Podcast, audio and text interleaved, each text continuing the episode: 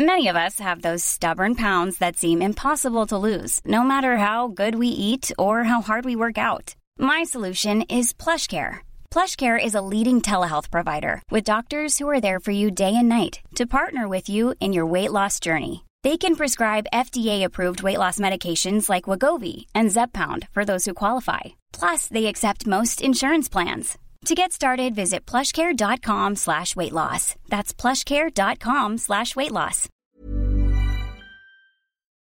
Bonjour, aujourd'hui dans la santé expliquée à ma fille, je répondrai aux questions de Sacha sur la digestion et nous vous donnerons des conseils pratiques pour la faciliter. Puis avec le docteur Jean-Michel Cohen, nutritionniste, nous parlerons des œufs et de toutes les idées reçues qui circulent à leur sujet.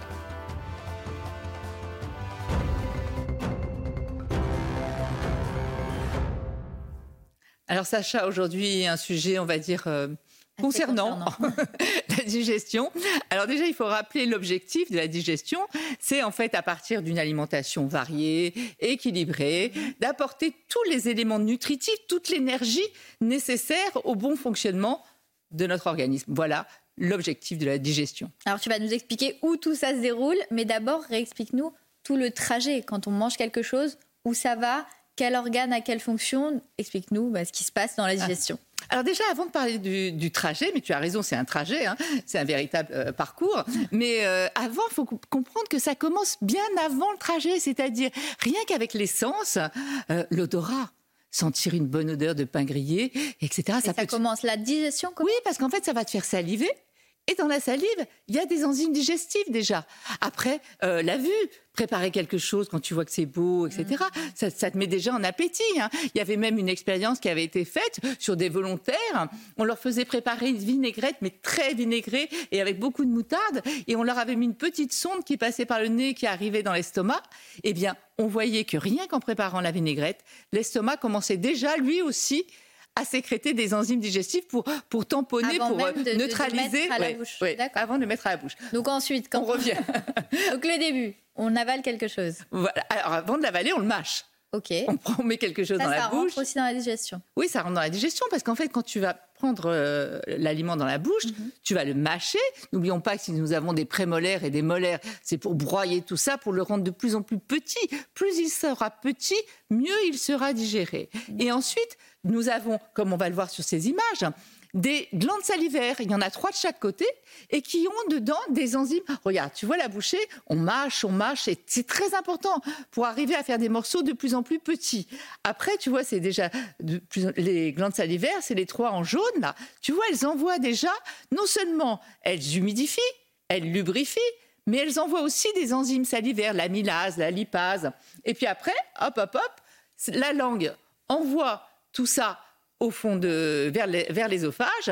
Et alors, ce qu'il faut pas oublier, c'est qu'en fait, le fait de choisir un aliment, de euh, le mettre en bouche, de le mâcher et de l'avaler, ça, c'est dépendant de ta volonté. On est d'accord, c'est toi qui décides. Hein. Euh, en revanche, dès que ça arrive dans l'ésophage, Là, c'est plus indépendant de ta volonté. D'accord. Et dans l'œsophage, qu'est-ce qui se passe Alors, dans l'œsophage, on a l'impression que c'est juste un tuyau, l'œsophage. Hein. On le voit là, on a l'impression que c'est juste un tuyau. C'est pas si simple que ça.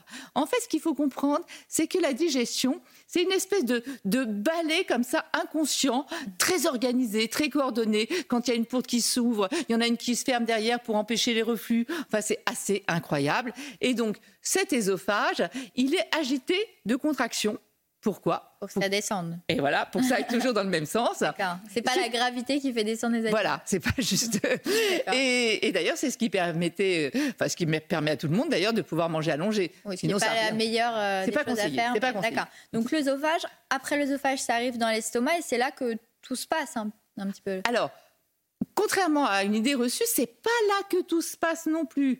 C'est en fait la, grande partie de la digestion, le plus important de la digestion, c'est un peu plus loin. On va y revenir. Mais dans l'estomac, il se passe déjà pas mal de choses. Quand ça arrive dans l'estomac, en fait, là, l'estomac, c'est une poche, un gros muscle hein, qui peut contenir à peu près un litre, mais ça peut aller jusqu'à 8 litres selon la ah, quantité que tu vas manger. Ouais, peu Et tu vois la bouchée quand elle arrive là, hop, elle tombe dans quoi? Ce qui est jaune, c'est un bain d'acide chlorhydrique. Et là, ça va désagréger la boucher, mais complètement, ça va devenir quelque chose de tout liquide. Là, c'est gros, évidemment, pour, pour, pour l'image. Et tu vois, après, ça va passer dans ce qu'on appelle le duodénum. C'est la petit, euh, le petit, ouais, ça fait comme, un C. Euh, la première partie de l'intestin grêle, et on voit bien, hein, dans ce bain d'acide chlorhydrique, là, en général, là, c'est rapide, c'est à peu près 4 euh, heures dans l'estomac, ah tu vois, les aliments, pour que ce soit bien tout petit.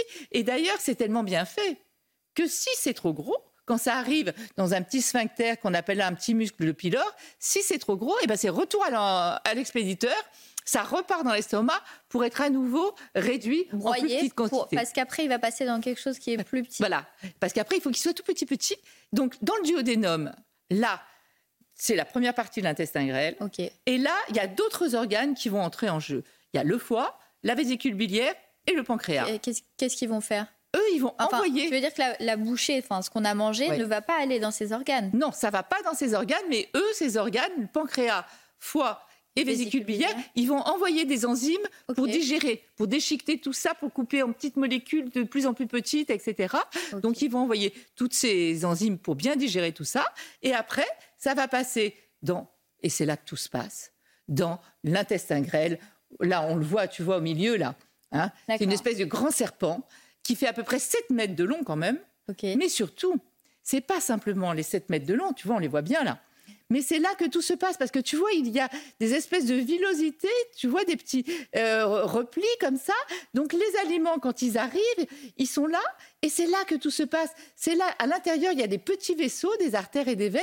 Et tu vois, les petits nutriments, ils arrivent et c'est à ce moment-là qu'ils vont pénétrer dans notre organisme. Regarde ce balai. C'est à ce moment-là que ce qu'on mange euh, se va passer dans le sang en ce dont on a besoin en fait, pour, euh, pour notre corps. Voilà, c'est à ce moment-là que les nutriments tout petits, petits, petits vont pouvoir passer dans notre circulation sanguine et aller être apportés à tout le corps. on a besoin. Voilà, donc on le voit bien.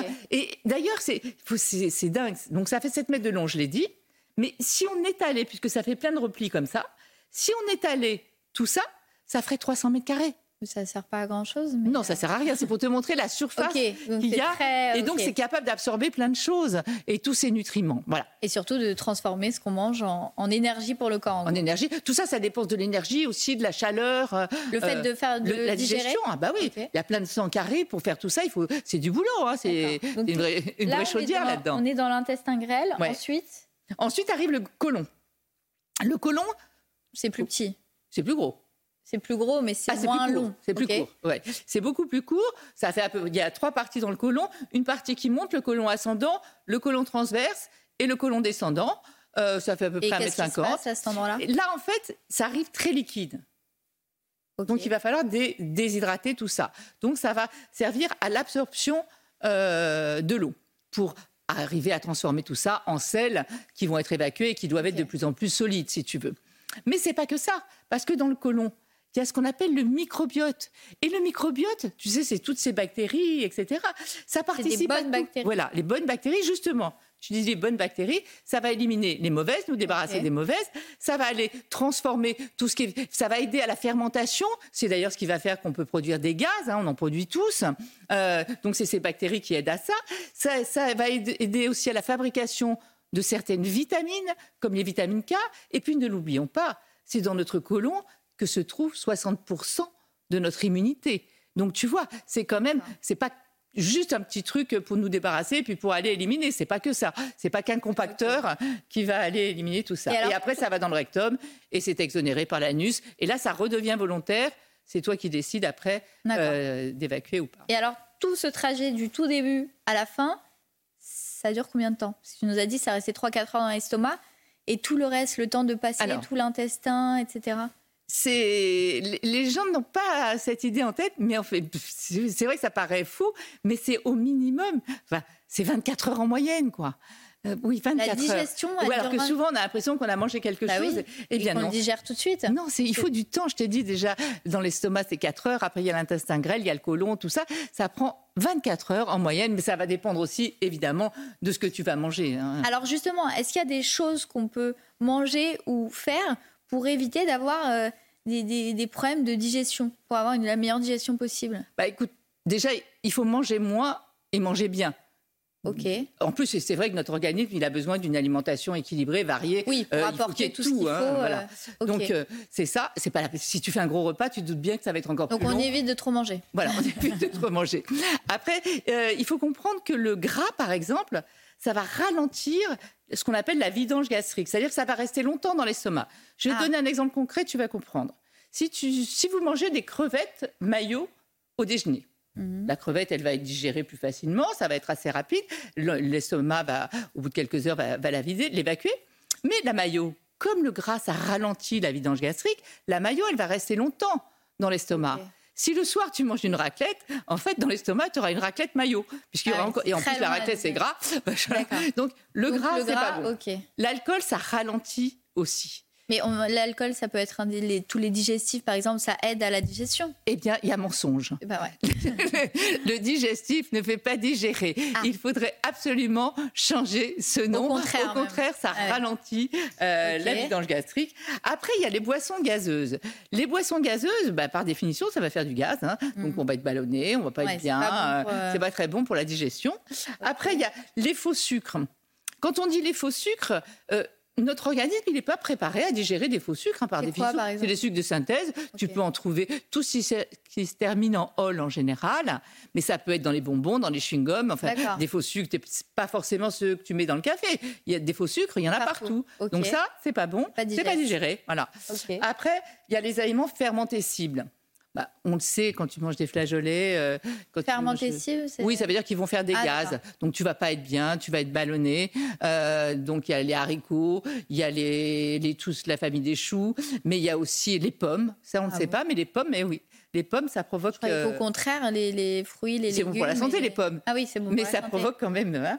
Il y a le stress aussi. Le stress, bah, on sait que quand on est stressé, on peut faire des crises d'aérophagie. On sait aussi que quand on est stressé, ça peut accélérer le transit. hein. Il y a certaines maladies de l'intestin chez lesquelles ça provoque une accélération du transit, mais pas que dans des maladies, d'ailleurs même euh, une En- peur, un gros stress, on peut avoir, euh, ça peut accélérer le transit. Ah, bah, voilà, donc bah, après il y a, d'autres choses, mais, Donc, ce qu'il faudrait déjà manger- respectant ça, on aura une meilleure digestion. Donc, qu'est-ce qu'on peut conseiller? Plutôt des fibres pour, pour avoir une meilleure digestion? Alors, les fibres, c'est un peu compliqué. Les fibres, c'est très très bon pour la santé. hein. Euh. C'est très bon. On sait, des Les études ont fibres, montré. c'est-à-dire les fruits, les légumes. Voilà. euh, les- On sait, certaines études ont montré que ça diminuait le risque de cancer, que ça diminue le risque de maladies cardiovasculaires, donc c'est très bon. Mais il y a fibres et fibres. Il y en a qui sont solubles, il y en a qui sont moins solubles. Et donc, en fait, les fibres, elles sont. Alors, c'est très bon parce qu'elles vont attirer plein d'eau et tout ça, mais elles sont souvent pas digestes. Euh, donc, ça, c'est un peu une idée reçue sur les fibres. Il faut comprendre que généralement, on les évacue telles quelles, quoi. Euh, pas toutes, mais la plupart. Et alors, qu'est-ce qu'on peut donner du coup comme conseil euh, Ce qu'il faut faire pour faciliter du coup la digestion? Alors, un conseil qui est essentiel, on va revenir au début, Ouais. c'est de mâcher, mâcher, mâcher. Ça a un vrai impact Ça a sur un réel impact. On dit qu'il faudrait mâcher, 30 rappelez-vous de 32 comme le nombre de dents, hein, 32 fois chaque bouchée. Beaucoup. Pas si vous mangez de la pastèque, évidemment. Mais C'est euh, beaucoup quand même. ah oui, non, c'est pas beaucoup, on s'y habitue. Et c'est l'idéal, parce qu'après, tout va être tout petit, tout va commencer à être déjà prédigéré dans la truc. Et en plus, on s'est aperçu que les gens qui mâchaient plusieurs fois chaque bouchée avaient moins de problèmes de poids que les autres. Donc, Ah, ça, c'est hein, une, bon, bon conseil. Euh, donc, on mastique très longtemps, on mange assis. Après, il faut écouter. Ah, Il y a plein de gens qui mangent debout. non, mais justement, il faut pas le faire. Il faut, il faut pas, euh, ça, il faut pas le faire. Il faut pas manger vite euh, sur le coin de trucs, non. Euh, sans distraction, sans regarder son smartphone. On pense à ce qu'on fait. Après, il faut s'hydrater. C'est important. Il faut écouter son corps. Quand on, c'est pas parce qu'il en reste dans le plat qu'il faut le manger, quoi. hein. Donc, tu vois ce que je veux dire? Oui. Euh, On ne s'allonge pas après un repas, sinon ça remonte et ça ralentit le, le- le transit, la digestion. marche digestive, c'est vrai. Ah, ça... La marche, c'est bien. Après le repas, n'allez pas faire une sieste et vous allongez pas, mais allez faire une bonne marche digestive. Donc, on le voit, il faut écouter. Alors, déjà, il faut manger plaisir, mais surtout écouter tous ces petits conseils, parce qu'en fait, ce- ce- notre organisme, notre machine, elle a besoin de carburant, mais elle a besoin de bons carburants. Mm. En quantité suffisante et nécessaire, mais pas trop non plus, euh, pour que tout ça fonctionne bien.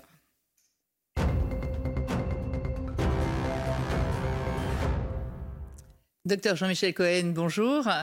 Je rappelle que vous êtes médecin nutritionniste et aujourd'hui un aliment dont les Français raffolent. hein. les œufs, ils sont très consommateurs? Oui, extrêmement consommateur. On considère en France qu'un Français mange environ 4 œufs par semaine. Voilà, donc ça veut dire que c'est un aliment d'utilisation courante euh, qui fait plaisir, qu'on cuisine de, de, plein de façons, dur, euh, coque, euh, au plat, etc. Mm. tout ce qu'on veut. Donc c'est un grand. Là, on parle de l'œuf on ne parle pas de ceux qu'il y a dans les maillots, dans les, dans les pâtes, dans les machins. Non, mais ça existe quand même. Ça existe quand même dans la consommation alimentaire, euh, parce qu'on sait que euh, quand on regarde les chiffres, notamment de la consommation des œufs, il y a énormément d'œufs qui sont consommés par an.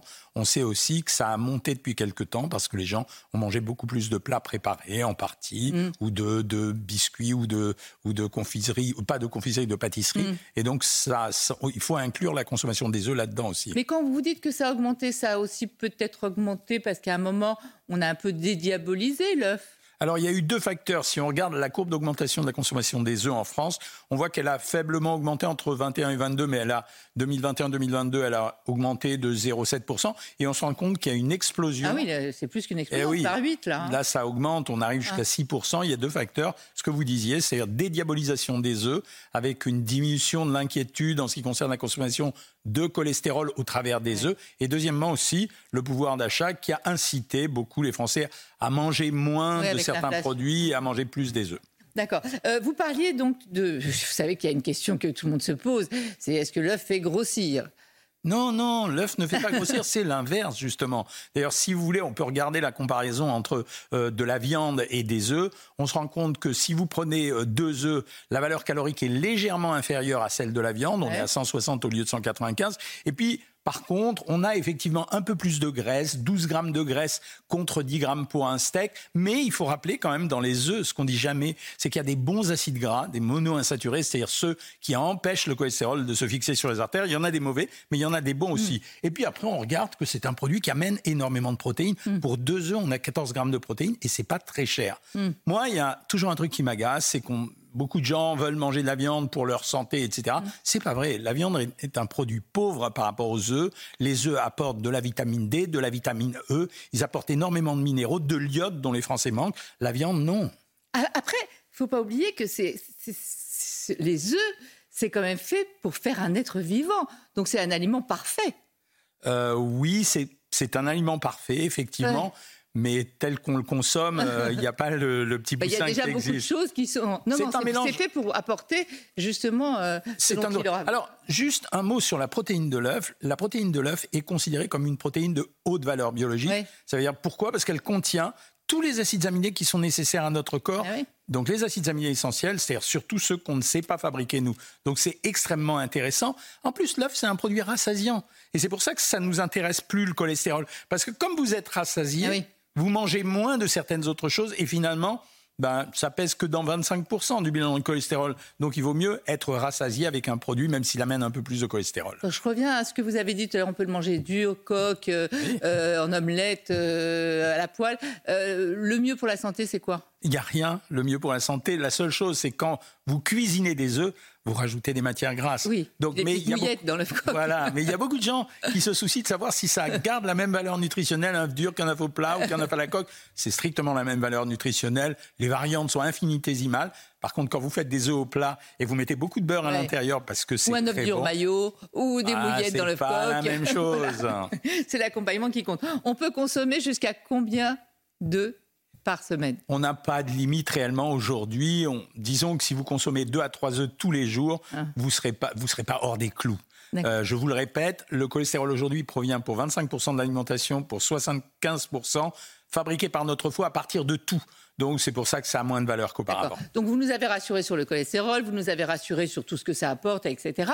Après, moi j'ai une question très pratico-pratique. Ça se conserve au réfrigérateur ou à température ambiante? Eh ben parce, que tout le monde nous dit que c'est à température ambiante et tout le monde les met quand même dans le réfrigérateur. L'explication, elle est simple. On a toujours peur de la contamination. L'œuf, la coquille de l'œuf est entourée d'un film qui le protège justement des contaminations. Quand faut jamais les laver. Voilà, il faut jamais les laver. Quand vous les mettez au réfrigérateur, s'il y a un peu d'humidité, le film peut disparaître. Et à ce moment-là, si vous n'avez pas lavé votre réfrigérateur régulièrement, il peut y avoir une contamination. Donc on les laisse à air ambiant. Et, d'ailleurs, quand on va les, les acheter, ils sont, ils sont euh, toujours, dans le rayon, ils sont pas dans les rayons frais. Absolument. Hein. Euh, autre chose, comment savoir si un œuf est frais? Parce que parfois on n'a pas la date. Euh, vous avez des petites combines, des petits conseils? Oui, il y a deux choses. Alors il y a plein de gens qui disent on le met dans de l'eau. Il ne faut pas le mettre dans de l'eau, il faut le mettre dans de l'eau salée. Et si l'œuf remonte à la surface, c'est qu'il y a de l'air à l'intérieur, donc il est contaminé. La deuxième chose, c'est de faire flic-floc avec près de l'oreille, c'est-à-dire de le, de le remuer près de votre oreille. Si vous entendez un bruit,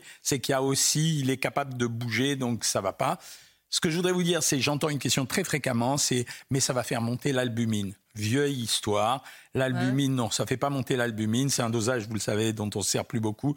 L'albumine, c'est une, protéine. Et quand vous la consommez, elle est coupée en tout petits morceaux. Comme vous le disiez, euh, euh, pour la digestion, c'est coupé en tout petits morceaux. Et donc, ça devient des acides aminés. Merci pour tous ces conseils pratiques. Merci, docteur Cohen. Merci à vous de nous avoir suivis et restez en notre compagnie. L'info, c'est sur CNews. Hey, it's Paige DeSorbo from Giggly Squad. High quality fashion without the price tag? Say hello to Quince. I'm snagging high-end essentials like cozy cashmere sweaters, sleek leather jackets, fine jewelry, and so much more. With Quince being 50 to 80% less than similar brands. And they partner with factories that prioritize safe, ethical, and responsible manufacturing. I love that. Luxury quality within reach. Go to quince.com slash style to get free shipping and 365 day returns on your next order. Quince.com slash style.